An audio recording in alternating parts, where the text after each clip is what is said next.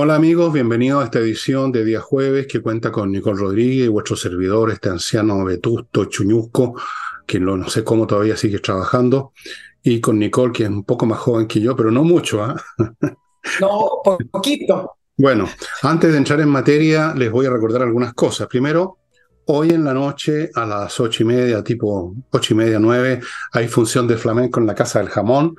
Ustedes ya saben dónde queda, Tenderini 171, al frente, cruzando Agustina, hay un estacionamiento subterráneo. Reserven mesa, capaz que quede alguna, no creo, pero no cuesta nada llamar. Si no, vayan igual porque hay una mesa, hay una, ¿cómo se llama? Una... Bar. Una, Una bar, una mesa de bar, una... no sé, Oye, se me olvidó, un mesón de bar, una barra, eso es. Oye, bar. una barra. Y ahí se puede instalar y va a estar igual de cómodo, casi encima los músicos, exactamente igual, así que lo puede pasar bien igual. Ya saben, Tenderín 171. Ese es lo primero. Segundo, a nombre de, de ¿cómo se llama? De Montserrat eh, Guajardo, quiero agradecer a las personas que se sensibilizaron y le compraron por lo menos un numerito para su rifa que se celebra el 17, el día del plebiscito, con, con 15 premios pudo juntar la plata con la cual mantiene de una manera ambulatoria, diría yo, ¿no? Un montón de animales, una cosa bien sacrificada, pero la gente que, que cree en algo, que tiene amor real y verdadero por algo no meramente declarativo, lo pone en acción. Y ella lo ha puesto en acción. Así que muy agradecido a las personas que nos escucharon y que eh, compraron. Prácticamente creo que quedaban 20 números de los 500, una cosa así. Así que en una de esas todavía usted puede comprar alguno. Eso.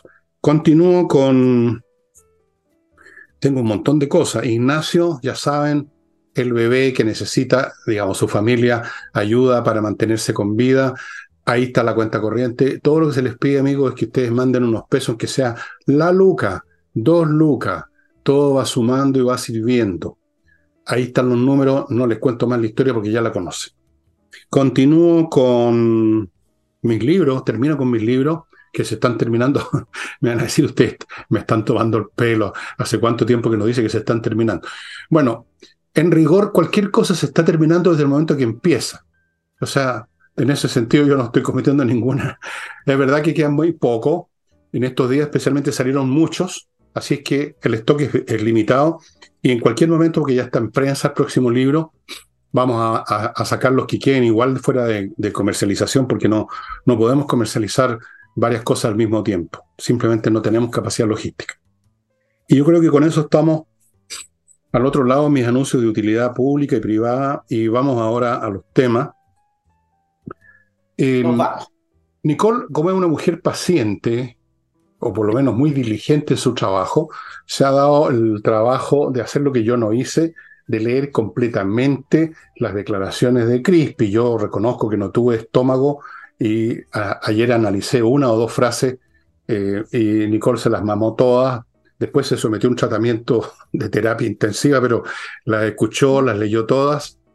Y es interesante, las va a, a dar a conocer, las va a examinar Nicole, porque este fulano no es un ejemplar aislado de la fauna nacional, política nacional. Forma parte de una generación, forma parte de una corte demográfica o dos, quizás hasta tres, pero digamos como mínimo dos cohortes, o sea, grupos de personas que nacieron más o menos los mismos años y por lo tanto enfrentaron las mismas situaciones, los mismos ambientes, las mismas circunstancias políticas, económicas y culturales y comparten muchas cosas. Y lamentablemente lo que comparten no es precisamente una inteligencia deslumbrante y un conocimiento erudito, sino que otras cosas que no son tan quizás resplandecientes. Pero vamos ahora a las palabras de Crispi, porque ahí está desnudo el, el, el ente, llamémoslo el ente demográfico que está en el poder. Eh, claro, el ente demográfico desnudo completamente. Una generación, te voy a agregar dos cositas, una generación que llegó al poder ofreciendo un cambio en hacer política. Era la nueva política, que nunca es, pero bueno, la nueva política avalada por una nueva generación, donde se prometieran, se prometieron no más pitutos, donde se prometió en campaña, en el mismo programa de gobierno, eh, hacer las cosas distintos. Y no solamente no han hecho las cosas distintos, sino que lo han hecho muchísimo peor. No solo reprodujeron las malas prácticas de la concertación y del mundo político de la antigua generación, digamos, sino que las realizaron y las realizan descaradamente. Y entonces en esta instancia donde Miguel Crispi se negó a ir, además, porque se negó por dos situaciones que son importantes, donde también los desnudan. Uno, porque no se quería enfrentar ante preguntas concretas que se le hacen la comisión investigadora del caso Fundaciones. Y dos, porque no les gusta el contrapeso al poder. Es una generación no solo que prometió hacer una nueva política, sino que es una generación acostumbrada a saltarse las regulaciones, a saltarse los reglamentos, a saltarse la institucionalidad. Así también llegaron al poder. Y entonces mira lo que responde Crispi, hijo de la ex ministra de Bachelet, la ministra Serrano, no hay que olvidarlo. Esta es una segunda generación de la misma rama. le preguntan sobre el contrato que él aprobó como ex subsecretario de Desarrollo Regional por acuérdense, 630 millones de pesos por pintar las fachadas de Antofagasta, donde se la adjudicó a la institución Procultura de Alberto Larraín, el psiquiatra amigo muy cercano al presidente. Y dice, no es una, una manito de pintura nomás. Ir a Liz a comprar pintura cerecita y pintar murallas del centro del casco histórico de una ciudad. No, no, no es eso. No, no. Eso es lo que hace el programa de puesta en valor del patrimonio. Lo que hace es generar un proceso de involucramiento con las comunidades para restaurar el patrimonio en vinculación con las comunidades que lo habitan. Ese valor de mercado no es el valor del metro cuadrado de pintura. Eso es una cantinflada de arriba abajo, una cantinflada grosera arrogante y estúpida. Fíjate que pasando a la brocha, mira todo, los, todo lo que logras tú, ¿ah? Integras comunidades, generas estados anímicos, eh, integras territorios, cultura, y todo esto con un brochazo.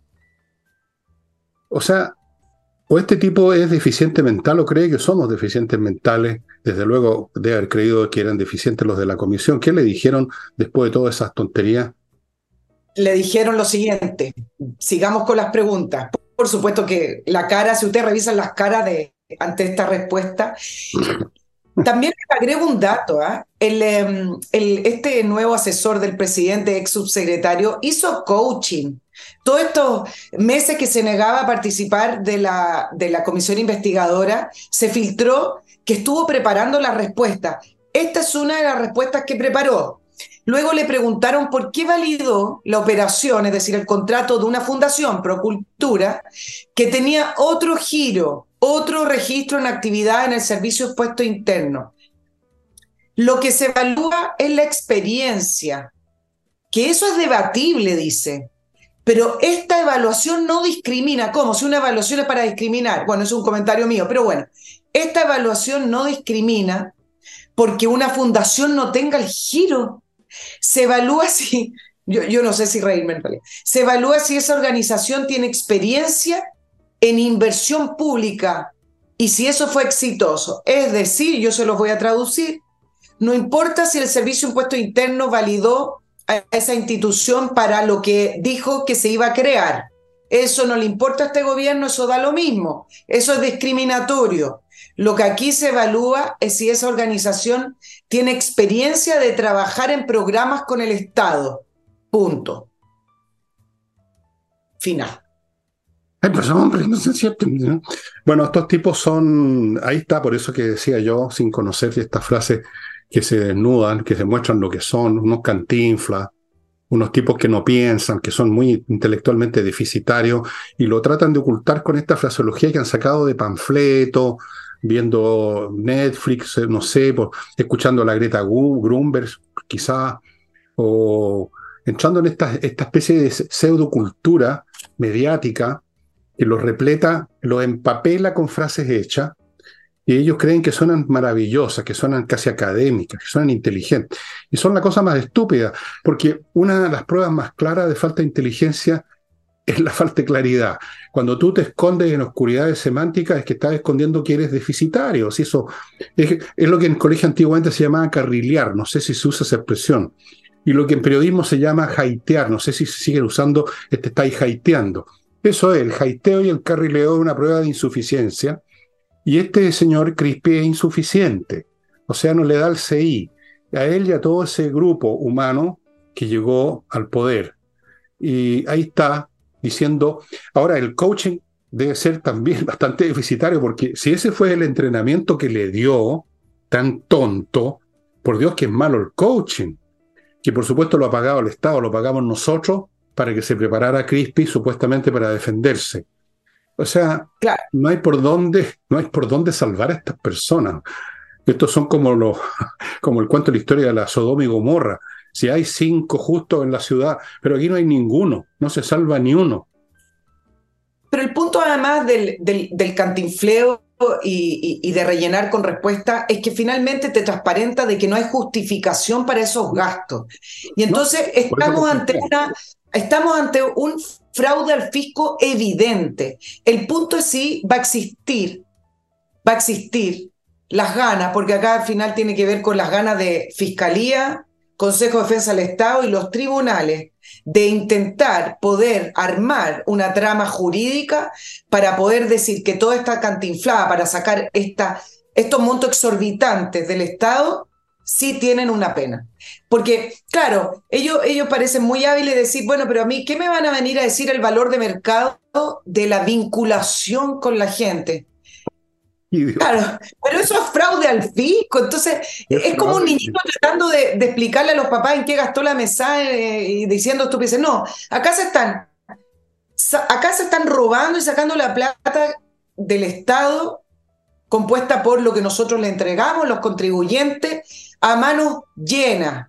Y ni siquiera en estas preguntas que preparó tiene justificación. Y acá simplemente decir, ¿va a funcionar la justicia? ¿Va a funcionar Fiscalía, el Ministerio Público, el Consejo de Estado? Tengo dudas de eso. Yo no creo que funcione porque están todos en la nomenclatura. Están todos en el chic Son todos miembros del chic Piensa tú el ministro de Justicia, nada menos, el hombre que está a cargo del poder debido a muerte, literalmente sobre los ciudadanos. La justicia es el único poder del Estado que nos puede quitar la libertad. ¿Y aquí ha venido? ¿Qué ha hecho todo este tiempo el señor Cordero? Ha venido a dar explicaciones y a dar vuelta a las cosas. Ha sido el spin doctor, el, el máster de los spin doctor. Lo hemos visto en una y otra intervención. Entonces son todos unos Tony, todos contratados por el circo del Tony Gabriel Boric. Esa es la verdad, porque esto ya es un circo. Ya ni siquiera son revolucionarios. Creo que, creo que le subí mucho el pelo al tratarlos de revolucionarios. Porque por último, los revolucionarios son gente seria, son criminales, dejan la cagada, pero son serios. Estos son Tonys nomás, Tonys revolucionarios. Es como que en el circo el Tony Calugo hubiera parecido un payaso disfrazado del Che Guevara, para hacer su rutina cómica, más o menos. Son últimos, realmente, pero, como te dije ayer, o sea, ayer, eh, creo que el país los va a sacar a patadas en lo que, en la, salva sea la parte, como decía mi madre, patadas ahí, ahí en esa misma parte. Los vamos a sacar porque demostraron ser incompetentes, ignorantes, arrogantes y para más remate ladrones. O sea, las tienen todas. Vamos ahora a mi primer bloque comercial, estimados amigos y amigas, con productos de verdad que son útiles para usted o pueden serlo cualquier momento. Por ejemplo, usted quiere andar con su auto que se vea decente o lo quiere vender y lo quiere adecentar y la carrocería es fundamental. Un auto que está medio la, ¿cómo le llaman? Eh, chacreado, lateado, no me acuerdo cómo le dicen, eh, no, no se vende o se vende muy mal. Póngase en contacto con autowolf.cl, van a su casa, son especialistas, van a dejarle en 24 horas delante suyo en su casa su vehículo con la carrocería como nueva. Se lo doy garantizado porque yo ya lo hice. Me lo hicieron como una demostración, ¿eh? me lo fue un regalo. Me lo hicieron como una demostración. Eh, y realmente mi auto, que es muy viejo, está muy tarreado, eso es, quedó como nuevo. Autowolf.cl. Continúo con este producto que si pudiera lo compraría, porque me está tincando cada vez más. Famaba Grill.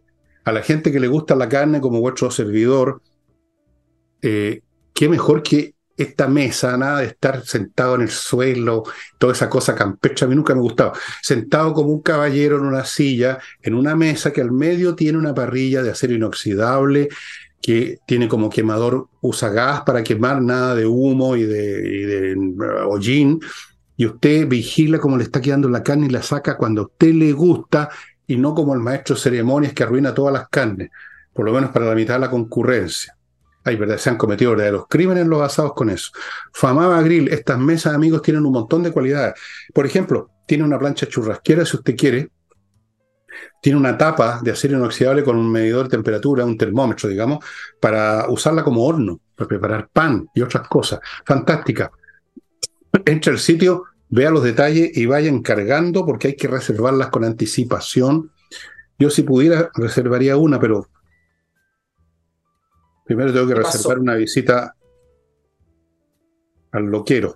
Continúo con Entrena Inglés. No olviden que esta es una academia gestionada por profesores de inglés que dan clases online. Por lo tanto, los cursos son realmente eficientes. Primero porque son por profesores de inglés. Segundo, porque son online. No he recibido más que muy buenos comentarios. Entreninglés.com Cualquier pregunta mande un mail a coordinación Sigo con Edifito, que es un software para edificios, para la administración integral de un edificio, es decir, los aspectos físicos, administrativos, contables, financieros, cotizaciones, los sueldos de los empleados, todo, todo, todo, cuando hay que regar esta planta, todo, todo, todo lo que es un edificio con Edifito. Es tan eficiente el sistema que apenas fue desarrollado por ingenieros informáticos, se está usando en miles de edificios en toda América Latina. Y termino el bloque con Mi Climo, que les recuerda que tienen un pack de verano que va a llegar con... Ya llegó hoy día, está bastante caluroso, ¿no? Y va a ser cada vez peor. Amigos, no esperen hasta el último minuto, porque en ese caso van a tener que hacer una cola, porque la cantidad de equipos de instalación de Mi Climo es limitada y ustedes querrán tener desde el primer día este sistema único de climatización que ha ganado premios internacionales. miclimo.com con garantía de cinco años la instalación, precios especiales, planes de financiamiento para empresas, tuti, miclimo.com. Y acá está templado, acá está templado. Tú sabes que es distinta mi temperatura de la tuya. Son a ti te llega sol, acá siempre es como suave. Pero en mi casa, si tú sales al jardín, te quemas de calor y si entras, te hielas. Es como un refrigerador mi casa. Así que tengo que estar con tengo que estar con mi clima tocando botones distintos a cada momento, pero eso es una de las gracias de ese sistema, que en un instante tú lo pasas de una función a otra. Bueno, sigamos con lo que estábamos, Nicole. Nos vamos con el tema de los deportistas cubanos, ¿te parece? ok, me parece. Va a crecer. ¿Y por qué vamos a volver a hablar de eso? Porque la historia está en desarrollo y va a seguir creciendo y se va a seguir eh, convirtiendo en un problema para el gobierno. Mientras la ministra Toa estaba respondiendo preguntas de la prensa, hablando y sacándose de encima el problema político que significa acoger a estos ocho deportistas cubanos, le, le, preguntaban acerca de la situación y dijo, pero si pueden estar haciendo turismo, no saquen conclusiones por adelantado. ¿Se acuerdan cuando comenzamos con este Claro, turismo. Deben estar comprando en el mall. Claro. Em, comenzamos por este, con este tema y se supo de la fuga de estos ocho deportistas, el subsecretario Monsalve dijo, bueno, pero si ellos están eh, regulares, tienen visa por 90 días, sacándose el tema de encima, tratando de, posicionarlo como un tema administrativo. Y sabemos perfectamente que acá es un problema político. Bueno, mientras la ministra Tobar respondía a eso, que podían, no, no, no saquemos conclusiones y pueden estar haciendo turismo, Cinco cubanos fugados, cinco deportistas cubanos ya estaban con sus abogados en el Servicio de Migración de Chile solicitando amparo y no ser devueltos para poder solicitar finalmente el refugio. Ahora, el camino es largo. Primero hay que acoger el trámite, después viene una entrevista, se presenta un informe ante la Comisión de Reconocimiento de Condición de Refugiado, hay una recomendación al subsecretario del Interior Eh, y todo eso puede demorar años, puede demorar algunos años dentro de este gobierno o ya que le ocurra al, al gobierno que viene. Aunque aquello pasara, este tema va a ser un tema importante porque lo que solicitan em, los deportistas cubanos es no ser devueltos a su país. Algunos preguntaban si esto significa asilo o refugio. Y hay una explicación, acá los juristas se enojan cuando uno hace eh, explicaciones simplistas, ¿no? Pero el asilo, el asilo tiene que ver cuando e, el asilo es la figura de protección internacional en general, pero en general se, utiliza la palabra asilo cuando eh, se aplica eh, al interior de las embajadas de Chile o de cualquier otro país, una persona entra a esa embajada em, solicitando que se le otorgue asilo. Cuando esas personas ya están en otro país, es decir, están en territorio nacional como los cubanos, la, la palabra técnica o la solicitud correcta es pedir refugio. Ahora, como sea, entre asilo y refugio, la connotación es la misma, el significado es lo mismo. Son personas que no pueden regresar a su país por ser perseguidos, por eh, no poder manifestar su opinión o porque corren peligro al ser devueltos a su país. Ahora, ¿cuál es el... O sea, no corrían peligro antes, corren peligro ahora.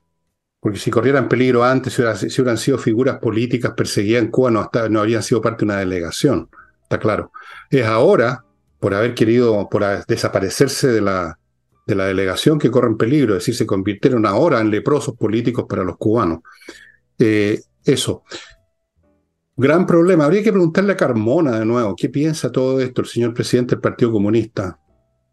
Claro, lo, que está intentando el gobierno es ir respondiendo paso a paso lo administrativo, esas respuestas que le gustan al ministro Luis Cordero, es decir, bueno, no tiene que llegar la solicitud, etc. Pero acá el problema principal es político, ¿por qué? Porque instala el tema de los derechos humanos.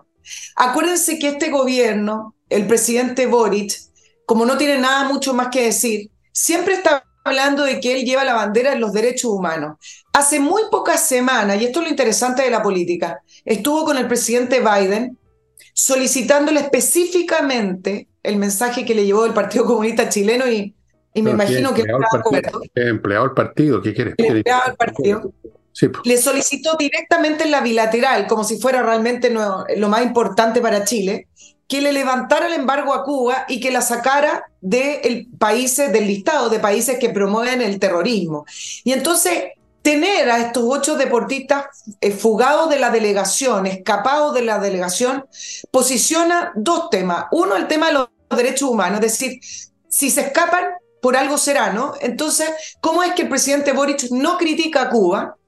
Critica a Nicaragua, pero siempre digo acá, Nicaragua es un tema aparte, la, la, dictadura de Ortega y Murillo eh, pasó a ser un par internacional, es como, son como... es un árbol Claro, es como la segunda división de la izquierda latinoamericana, es como, son rascas, a eso, a eso no nos vamos a apoyar. A Venezuela lo critica a veces, no siempre, eh, va por el lado, a veces sí, pide, pide elecciones, pero a Cuba no lo critica porque la información, desde que el, desde que el Partido Comunista Chileno está con el presidente Boric en la de dignidad, es que a Cuba no se le toca. Entonces, posiciona el tema de los derechos humanos, donde uno se pregunta, bueno, ¿por qué se fugan deportistas de una delegación? Y uno iba conociendo detalles. Y, y estos son los detalles. La delegación cubana viene con guardias. ¿Qué democracia? Acuérdense que el Partido Comunista habla que en Cuba hay una democracia. Claro, la definen como a ellos les gusta, como la define el comunismo, pero entonces, vienen con guardia. Los deportistas son vigilados constantemente y sus pasaportes son retenidos. Cada vez que tienen que moverse al interior de la vía olímpica, tenían que moverse a la vía olímpica o algún tipo de acción, tenían que pedir permiso y una serie de otras condiciones que ninguna otra delegación tenía que hacer. Entonces, instalan nuestro territorio en la cara de la moneda el tema de los derechos humanos y de la democracia cuando se le pregunta a la ministra Vallejo, a Lautaro Carmona y hablan de que en, Cuba no hay una dictadura. Bueno, acá tiene la expresión ahí en, en sus caras de lo que significa tener que fugarse para poder optar por la libertad. Bueno, mira, preguntarle o plantearle a un comunista eso es perder el tiempo. Es totalmente perder. Es como, no sé, sería como plantearle al Papa qué opina usted de la libertad de, culto o de la libertad de pensamiento, si él tiene un dogma. La diferencia entre él y los cubanos que no anda, no tiene fuerza armada para andar persiguiendo a la gente. Y los cubanos sí. Los cubanos sí. Yo me acuerdo, ustedes quizás hayan visto una película que estuvo un tiempo en Netflix en que se trata del el match de ajedrez famoso en Islandia entre Fischer y el otro, el, jugador ruso, un tipo muy simpático que después se fue a, Francia, entre paréntesis, se arrancó. Y ahí se ve cómo funcionaba la cosa, o sea, el, el ruso andaba con, encima con los comisarios. Un ajedrecista, ni siquiera un deportista. Eh, los tipos estaban ahí encima todo el tiempo. Esa es la democracia comunista, es el paraíso socialista. Eh, pero si tú le te metes en el espíritu de los Carmona, de los Vallejo, ellos sinceramente creen que eso es la verdadera libertad. Lo otro, lo que tenemos nosotros, es una pseudo libertad. Es una cosa burgués, pequeño burguesa que no vale nada, porque en el fondo se supone somos esclavos del dinero, del capital. Entonces, la verdadera libertad consiste en entregarse al Estado. Es un poco el pensamiento hegeliano para los interesados en filosofía, que creía que en el Estado prusiano había culminado el desarrollo de la razón universal. Ellos, piensan que en, los estados comunistas ha culminado el desarrollo de la libertad universal, de la razón universal y de todas las cosas. Así es que ahí están. Me alegra que estas cosas pasen para que se vaya desnudando frente a algunos. Estoy pensando en algunas personas que yo fui amigo de ellos, que antes de las elecciones pensaban en términos de la socialdemocracia, que hay que combatir el extremismo de los nazis que supuestamente representaba Kass, y se habían hecho todo un cuadro de una estupidez. Pero cuando tú ves una persona que tiene un cuadro tan completo de estupidez, no tienes nada que hacer, no hay por dónde entrar. Es imposible, es como, es como tratar de convencer que escucha a Mozart a un sordo. No tiene sentido, no ven nada, hasta que la realidad se encarga de irlo golpeando. Y aún así siguen reinterpretando lo más posible, lo más posible para justificar su posición, su error, su estupidez. Y ahí están. Entonces, olvidémonos de Carmona y olvidémonos que ahora es el presidente de Chile. Antes era, era Tailier, pero como murió, el cargo pasó ahora a, Lautaro Carmona, pero mantienen la relación contractual con Boria, no, no lo despidieron, lo mantienen. En ese sentido hay inamovilidad en el cargo en esta, en esta materia. Claro, pero además eh, retrata en Gloria y Majestad la, hipocresía con respecto a llevar adelante la bandera de lucha de los derechos humanos. Hace varios programas atrás que estamos hablando cómo el presidente Boric lo único que hace es hablar de los derechos humanos en Gaza, eh, pero al final de cuentas selecciona algunos lugares y algunos países con los cuales tiene amistad o enemistad para poder ir levantando esa bandera. Tú sabes que los deportistas, estos detalles interesantes, porque uno honestamente cree que estas cosas ya no pasan y que eran épocas pasadas de la Guerra Fría. Los deportistas cubanos vienen con pasaportes oficiales, es decir, ellos no son civiles, ciudadanos cualquiera que integran una delegación deportiva y que van a representar a ese deporte y en última instancia a ese país con sus símbolos patrios. Ellos tienen pasaportes oficiales, lo que significa que son funcionarios del Estado y por ende, si son desertores, es decir, perdón, si son personas que se fugan de la delegación, pasan a ser la calidad de desertores. Mm. Esa, es la, esa es la condición en la cual viajan. Entonces, al ser desertores, si llegaran a, a Cuba de regreso, las penas van desde sanciones menores a penas de cárcel simplemente por el hecho de ser de, sector. Entonces, ¿de qué libertad y de qué democracia pueden estar hablando si lo estamos viendo, lo estamos leyendo y tenemos acá a ocho deportistas que, entre paréntesis, 345 personas cubanas han solicitado refugio y por hasta el minuto el gobierno del presidente Boric no ha otorgado ninguno.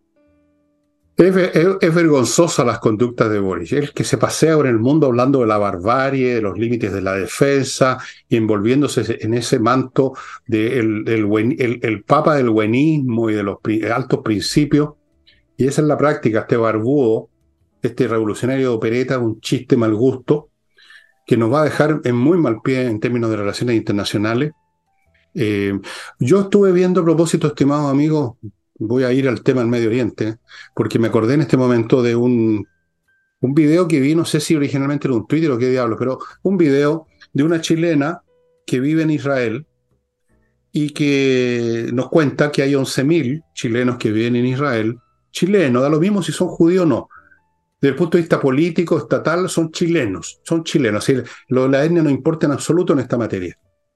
Ni una palabra dijo del señor Boric para nosotros, pensando en nuestra protección, pensando que, bueno, hubo chilenos que mataron, ¿no? Pensando en nosotros, pensando en defendernos a nosotros, sino que está pensando en pavonearse frente a la AMA y otros grupos.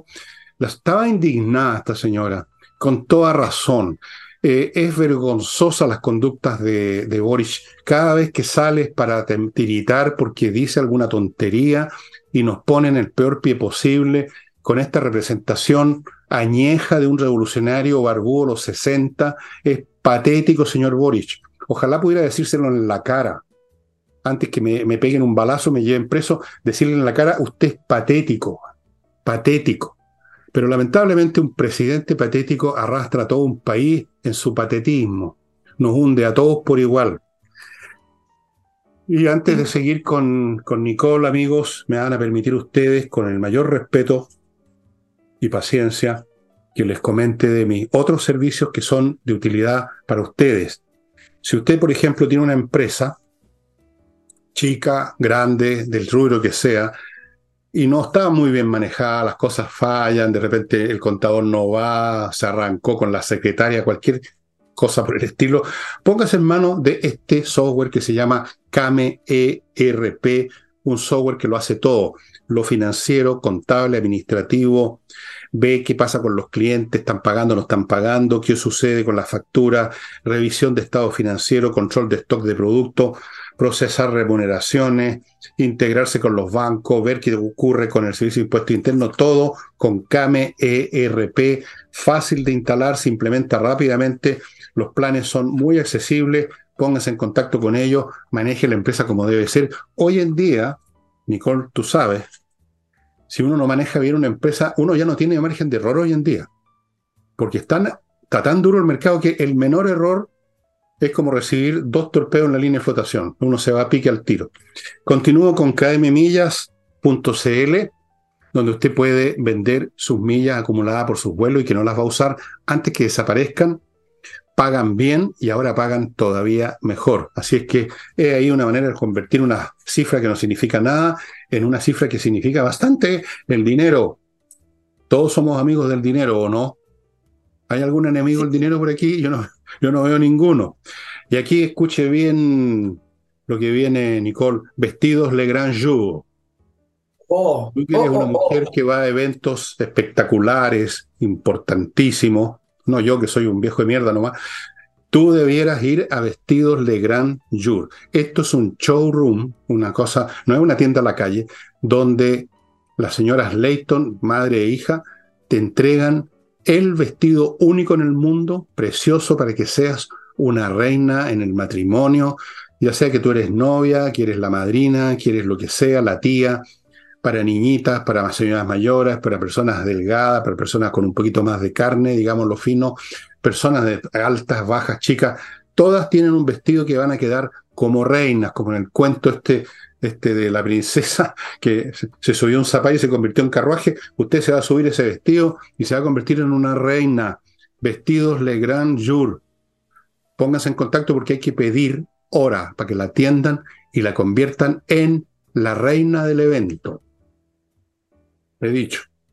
Quiero ser la reina del evento. Voy a, voy a comunicarme con ellos. Comuníquese, le van a hacer un precio especial. Y ahora volvamos a lo que estábamos viendo, pues, estimada, que era el asunto este de los deportistas cubanos. Y vamos a ver cómo se desarrolla este asunto, porque esto no va a quedar así. Van a tener que responder el gobierno ante estos, estos deportistas que están presentando un requerimiento. Tendrán que decir algo, ¿no? O, va a aparecer de nuevo la señora Tobá a decir una tontería. están haciendo shopping. Están turisteando, fíjate. ¿Ah? Están los comisarios persiguiéndolo. Claro, porque además, eh, aunque vengan todas estas etapas administrativas, eh, lo primero es que no sean devueltos. Y ahí no sabemos qué oh, nivel eso sí que sería el Claro, qué tipo de presión puede ejercer el gobierno cubano sobre el, gobierno chileno. No necesariamente porque estos ocho deportistas sean lo más importante del mundo, sino que hay veces que estos gobiernos, estas dictaduras, simplemente por, como simbolismo o, o, para marcar el punto, pueden estar presionando. Seguramente, si el gobierno decidiera no, no darles el amparo y no ser devuelto, incluso en eso hay una etapa porque pueden recurrir a tribunales o salir del país y, emprender un rumbo eh, desconocido. Pero el punto es que se le instala el problema acá mismo, a la coalición de gobierno. Acá veamos las diferencias de opinión con el socialismo democrático que ha intentado ser una, una, izquierda distinta que al final termina siendo la misma izquierda siempre. ¿Qué es lo que dirá el eh, propio presidente con respecto a estas personas porque le, lo pone en, esta contradicción que hablamos. ¿Por qué alguien se va a escapar, se va a fugar de su propio país? Porque si uno quiere salir del país, si un chileno quiere salir de su país, sale y será un migrante en otro país, pero acá tienen que escaparse. Por lo tanto, ¿qué puede responder ante eso? Es lo que está por verse, porque hasta el minuto lo que vemos es que ha intentado desviar cualquier tipo de respuesta con respecto a a estos deportistas que se le quedaron acá. Y fíjate además otra cosa, este es el mismo gobierno que permite la inmigración masiva de gente sin ningún control, bajo el argumento de que la gente tiene derecho a ir al país que se le dé la real gana. Este es el mismo gobierno que ha considerado cualquier medida de expulsión o de control como un acto contra la humanidad. Y aquí estamos hablando de personas conocidas, no son cualquier individuo que puede ser un narcotraficante o un delincuente, son deportistas que además están pidiendo asilo o refugio. Mira tú, el gobierno que deja entrar a millones, entre ellos delincuentes, pero en una de esas va a poner problemas. Ahora, si los devuelven con cualquier pretexto, sería la cochinada más grande. No creo que lleguen a tal extremo, ¿ah? pero quién sabe, uno puede esperar cualquier cosa. Pueden inventar que eran delincuentes estos cubanos y que se estaban pidiendo refugio porque en realidad le habían robado la chauchera a una señora en, La Habana antes de salir para acá. Pueden inventar cualquier cosa. Vamos a ver cómo se la arregla el caballero, el empleado del Partido Comunista que está en la moneda. Eh, claro, oye, a propósito del ministro Cordero que tiene todas estas explicaciones administrativas, tan, eh, tan formales las explicaciones, se le instaló un problema al ministro Cordero que tiene que dar explicaciones por sí mismo. ¿A qué me refiero? A lo que la prensa bautizó el clan Leiva. Es interesante este, este caso. ¿Qué es lo que, lo que llamó la prensa el clan Leiva? El, el nombramiento de la hermana del diputado del Partido Socialista, Raúl Leiva, como notaria. Ahora, ¿por qué esto estalla como un escándalo, etcétera? Y, y acá también voy a hacer un paréntesis. Estas son las típicas situaciones a las que... No se escucha. ¿No se escucha? ¿Ahí me escucha? Ahora sí. El, tema de la, del nombramiento de la hermana del diputado Leiva son esos casos de la gente que, que termina la gente sintiendo impotencia, rabia, donde se sienten esos privilegios y donde no hay mucho más que hacer porque está todo el sistema involucrado. ¿Cómo, cómo partió este caso? El caso comienza porque el Ministerio de Justicia, o sea, el ministro Cordero, aprobó el nombramiento de la hermana del diputado del Partido Socialista, María Elena Leiva, como notaria en San Miguel. Ahora, ¿por qué se habla del clan Leiva? Porque también son notarios su hermano Francisco, su sobrino Felipe Leiva, su tío Raúl Leiva, etc. Ahora, ¿cuál es el punto? Que el ministro Cordero ha cambiado tres veces las versiones de cómo nombra a esta persona que se tituló recién el año 2020, es decir, es abogada titulada hace solo tres años, con sus 52 años, y en la Universidad de las Américas. Esto no le ha ah, gustado Uno de los grandes centros jurídicos del planeta, perdóname. Ese es el caso, porque para poder postular como notaria uno tiene que tener puntaje. Entonces uno se pregunta, a sus 52 años, hace tres años titulada y de la Universidad de la América, era la persona con mejor puntaje. Bueno, es una burla también. Pero además.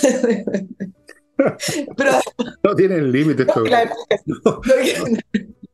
bueno, pero además, Le Ah. preguntan al ministro Cordero, mira cómo va cambiando las versiones el ministro Cordero en un problema que ahora tiene que ver con él, no con otros ministerios. Eh, le preguntan y primero dijo, pero es que era la única en la terna. O sea, La terna, una terna de uno. Claro, porque Es así que esa- ese es uno de los grandes descubrimientos matemáticos de- del ministro, o lo sea, voy a explicar. una terna de uno. Bien. Lo voy a explicar, lo voy a explicar. Claro, porque era la única elegible, imagínense, era una de las personas con menor puntaje. Efectivamente, la Corte de Apelación elaboró una terna, pero los otros dos candidatos desistieron. Entonces él dijo, es que era la única. Después le dicen, pero ministro, si usted puede, puede apelar a la Corte de Apelación y decirle que le elabore una terna nueva. Y entonces acá viene la segunda explicación. Es que no había tiempo que perder el gobierno de, que pierde tiempo en todo, que la Defensoría de la Niñez estuvo prácticamente un año sin nadie, que tiene embajadas sin nombramiento, que tiene el Servicio de Impuesto Interno en paro hace más de un mes, pero aquí no había Había tiempo, tiempo que perder. perder. Esa fue, claro, No, esa fue la segunda explicación. Este sí que es un Tony de todo a todo dar. ¿ah? Le falta, debería andar con la nariz roja puesta así el- todo el día, el- este señor Cordero. No había tiempo que perder. ¿Cuál era el apuro, entre paréntesis, de nombrar a una persona como notaria? Uno de los mejores negocios del mundo, ¿ah?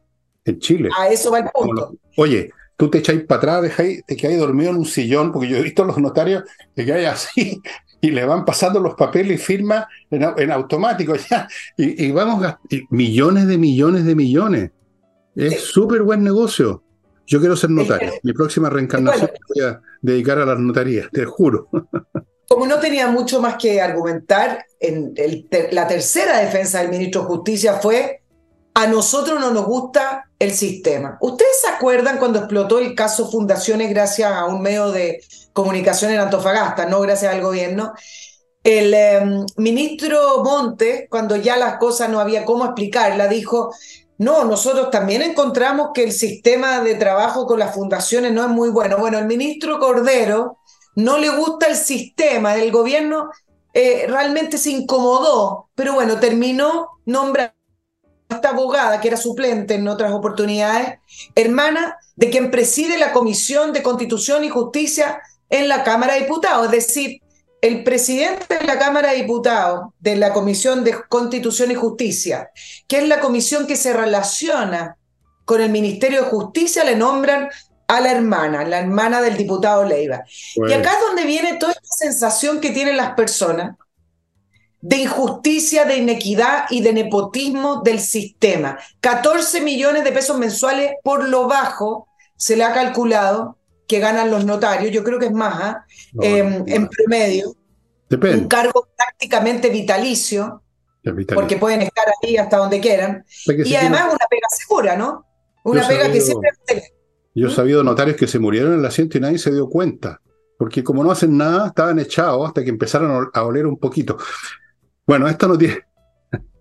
El señor, mira, hasta tiene cara de, de Tony, de Tony este, este ministro, o sea, eh, es- por eso que lo trajeron, ¿sí?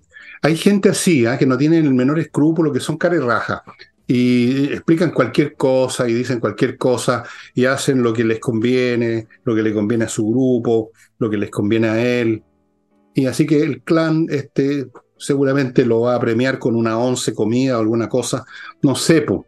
pero políticamente además conveniente. Lo que he dicho hace tiempo, Nicole, tú te debes acordar, que esta gente están haciendo del Estado una máquina de poder como la que hubo en Rusia que llamaban allá el aparatchik, que significa el aparato. O sea, el Estado convertido en un aparato al servicio de, en este caso, no de los, unos comunistas que por lo menos no les, ten- les tenía miedo, sino que aquí una manga de mocosos, tontones, de esta generación ignorantona que llegó al poder. Entonces, viene quien es mayor, este fulano Cordero, y como hay otro que es mayor, que es Marcel, y entra al juego porque es conveniente, vaya, conveniencias de todo orden, que no voy a entrar a detallar, pero que se conocen. Bueno, eh, ¿qué más se puede decir? Tú dices, la gente se enrabia. Bueno, no voten más por estos fulanos, pues, por Dios, porque yo he conocido gente que reclama estas irregularidades y después vuelven a votar por los mismos. Como en eh, Argentina, como en Argentina que reclaman desde el taxista hasta el gallo que te recibe en el hotel y luego vuelven a votar por los mismos. Sí, es un tema súper complicado porque se arrastra desde la época del nacimiento del, sistema notarial, archivero y, conservero. Hay una estadística que dice de América Transparente, 51% de los archiveros, conservadores y notarios en Chile tienen lazos o vínculos familiares con funcionarios o exfuncionarios del Estado. Esto significa ministros, subsecretarios, parlamentarios, eh, corte, etc. Y esto es y esto es muy nocivo, porque cuando tú tienes un sistema que, donde están todos vinculados, el, se aumenta, y, ni siquiera voy a hablar del riesgo, porque acá hablaban del riesgo, no, la, probabilidad se cumple prácticamente en el 100% en los casos de, de, corrupción o de captura del Estado y de al final de conflictos de intereses. Hace muy poquito tuvimos una elección donde hubo un famoso notario muerto, ¿no? Que firmó para un candidato presidencial. Tenemos notaría. Estás hablando de un milagro. Un milagro, sí. Milagro. Un milagro. milagro. tenemos notarías que, que han eh, testificado firmas que al final involucran decisiones de candidatos. Entonces, el tema no es menor, no es solamente decir, uy, qué fresco, ganan 14 millones de pesos y quién los quisiera sin hacer nada. Están así que incluso cuando han tratado de reformular el sistema, nadie lo quiere reformular. El 2018, Piñera ingresó este proyecto de ley para cambiar el sistema de nombramiento, el sistema de fiscalización y de control, también para bajar el papeleo. Eso fue el 2018. El 2020, recién la Cámara lo despachó a segundo trámite al Senado y ahí está. Bueno, porque hay, muchos beneficiados en estas máquinas. Y fíjate que con los años uno se va dando cuenta de una cosa, se le va haciendo cada vez más evidente. Y esto que estamos describiendo y que podríamos estar todo, podríamos estar un año seguido instalado aquí hablando, se ve en todas partes y es lo normal. cuando uno hace estos juicios de que aquí están robando, que acá hay nepotismo, que allá, Mira, eso lo puedes decir en todas sociedades, de que existen sociedades desde la época en que andábamos a poto pelado entre los arbustos recogiendo nueces y había unas sociedades de clanes, una cosa así bien primitiva. Así funcionan las sociedades.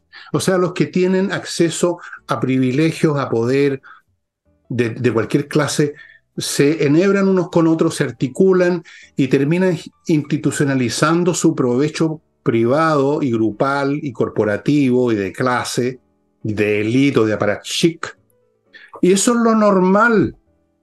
En este momento en Ucrania que están en guerra, están muriendo sus mejores hombres y mujeres, porque la otra vez vi una entrevista a una mujer ucraniana, además preciosa, que es francotiradora y que se ha cargado a varios rusos.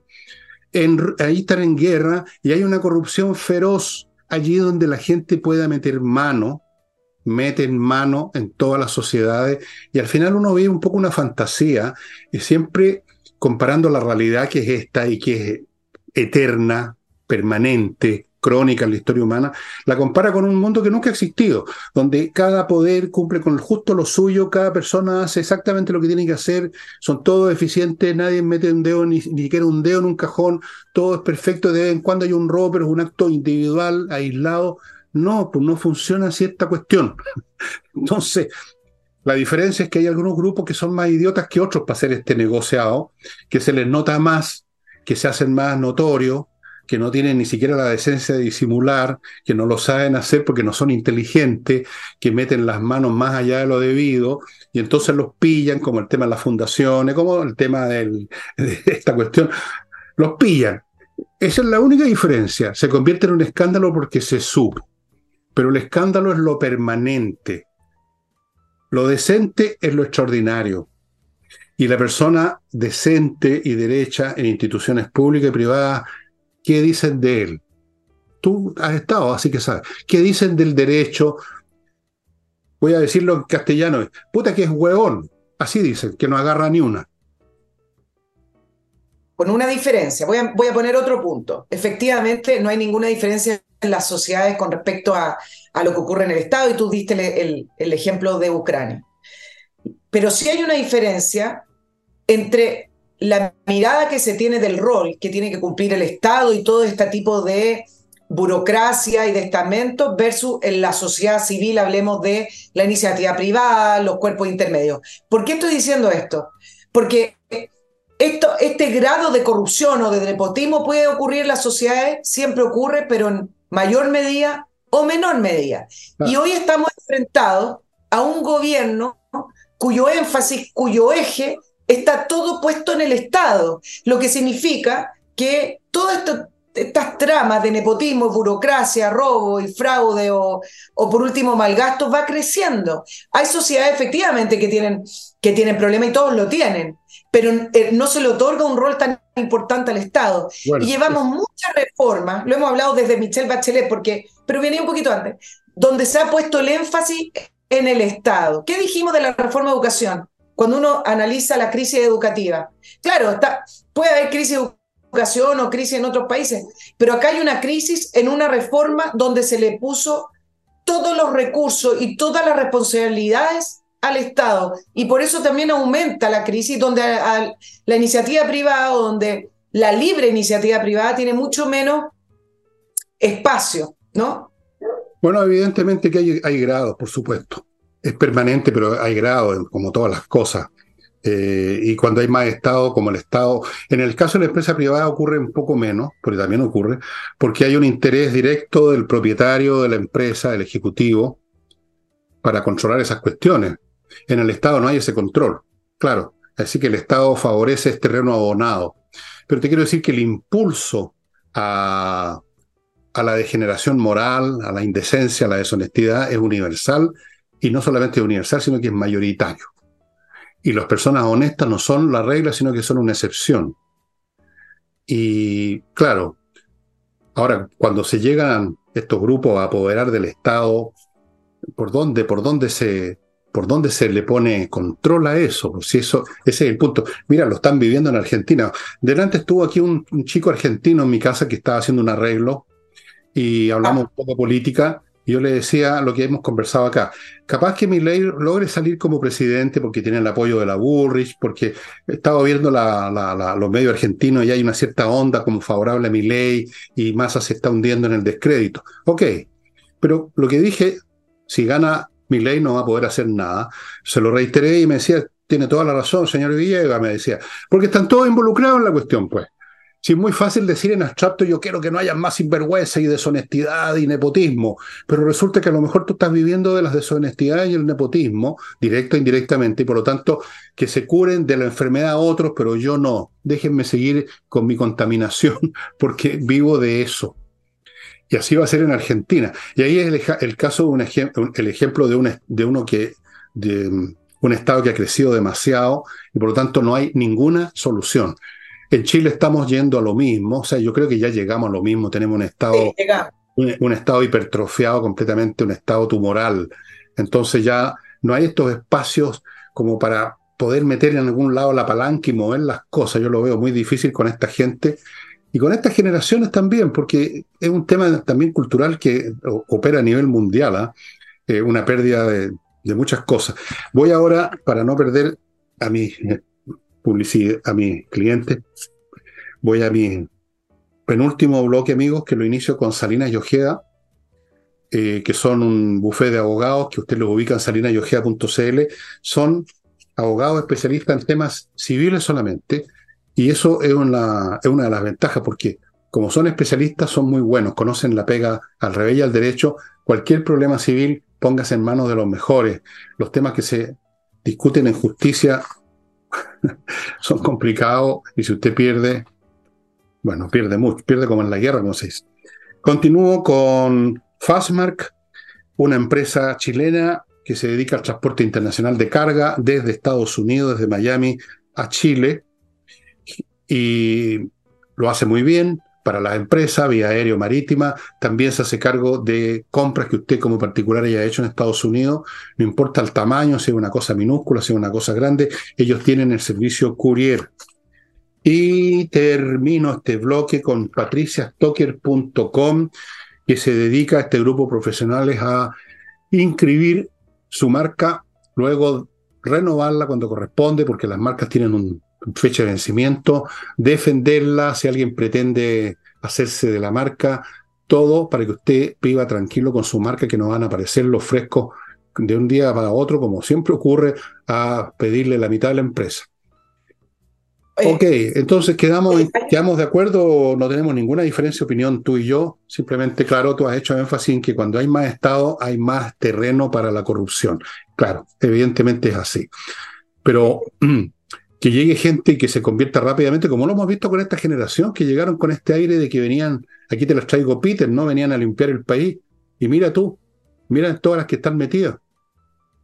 Claro, mira, el tema de la designación de la hermana del, diputado Leiva, que a todo esto, ¿qué, respondió el diputado Leiva? Estoy muy incómodo con la situación. Uy, pobrecito. Sí, me, llegó al alma. Bueno, pero tiene otra patita, porque desde que estalló el caso, se le ha estado reclamando ahí internamente al ministro de Justicia que sin quererlo, sin darse cuenta, le abrió un espacio político a la campaña del apruebo. Eh, porque en la propuesta constitucional hay una norma que proviene por lo demás de iniciativa popular de ley, que era la famosa norma un Estado sin pituto. Y ustedes dirán, bueno, ¿qué puede hacer una norma para evitar todo esto? Pero, ok, no puede hacer magia, no, no puede hacer del todo que una limpieza, pero efectivamente en la norma que se aprobó, se aprobó en la, en la propuesta constitucional, dice que hay un hay, o sea, no dice, hay un listado de inhabilidades y parentesco para las designaciones no solamente de notarios, conservadores, em, archiveros y una serie de otros cargos, sino que además fuera de este ámbito judicial. El tema de las inhabilidades es importante porque hoy no existen. Por lo tanto, acá se le pone por lo menos un, em, un, dique de contención a toda esta trama y a esta red de, nepotismo institucional. Y entonces se alargaron el listado de inhabilidades por parentesco, incluyendo a cónyuges convivientes civiles, hasta tercer grado de consanguinidad y una serie de otros grados de lazos familiares, incluyendo incluso a estos notarios. Entonces, le estaban reclamando al ministro de Justicia diciendo, usted que estaba tan apurado, que no había tiempo que perder, ¿para qué abrió un flanco que eh, puede utilizar la campaña de la prueba para hablar de este famoso Estado sin pitutos, que de alguna manera u otra, bueno, avanza en algo, no sé si del todo, pero la contiene. Yo no creo que produzca ningún efecto. ¿ah? Creo que esta campaña no va a pasar por, por, porque la gente se fije en tales o cuales puntos que, propone la, nueva, la nueva proposición constitucional. No creo que vayan a hacer ese, ejercicio de decir, ah, esto va a poner límite a la corrupción, por lo tanto es bueno, voy a votar a prueba. Yo creo que no va a pasar por eso, esto es un tema emocional en, gran parte, un tema político en el sentido de siguen, le damos o no les damos instrumento a esta gente, qué sé yo. Pero en fin, está bien. Eh, antes de continuar, porque ya queda muy poco, por no decir que no queda nada, casi, Naturalmente voy a ceder los últimos 15 segundos a Nicole, porque yo soy así, tengo un corazón de oro. Compreoro.com, amigo, a propósito de corazones, compreoro.com.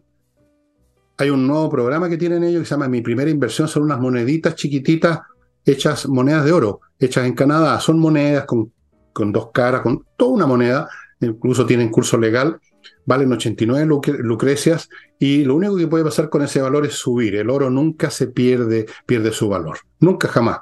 No se conoce en la historia de la humanidad y créanme que yo conozco la historia, no de toda la humanidad, pero de una buena parte. Compreoro.com.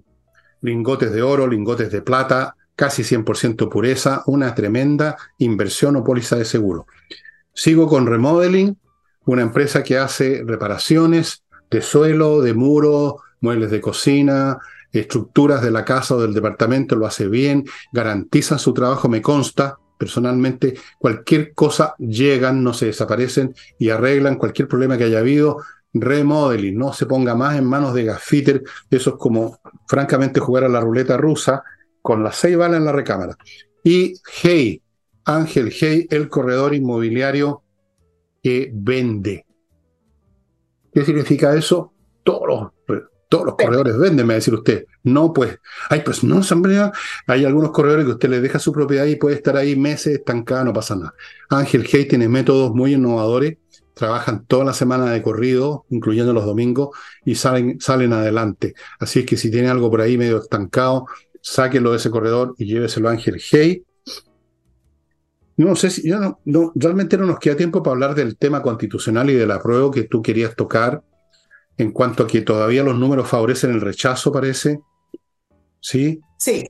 Mira, yo creo que lo podemos tratar el, próximo programa, no hay problema, porque esto va desarrollándose, la campaña recién comienza, la, propuesta constitucional recién se entregó con el, texto definitivo, pero tiene sí dos grandes dificultades en la campaña de la prueba hoy. Uno es el tiempo, porque la, la pregunta es si hay tiempo para informar los contenidos y las consecuencias de esos contenidos eh, para, la, para, para el país, con un gobierno que no va a gastar lo que gastó para el 4 de septiembre. En esa oportunidad entiendo que fueron 870 millones para imprimir simplemente los textos, para hacer eh, eh, eh, material gráfico, versus los 200 millones que dijeron que iban a gastar ahora, más la campaña comunicacional, que en general el total más o menos fueron de, fue una, fue una cifra exorbitante, ¿ah? 1.800 millones de pesos. Yo, yo dudo, ¿ah? yo perdonen que sea tan suspicaz, 1.800 millones, me gustaría ver el, el, reembolso y las boletas de eso, pero bueno, se supone que gastaron 1.800 millones contra 970 millones que hoy eh, van, a, van a gastar. Y está el tiempo.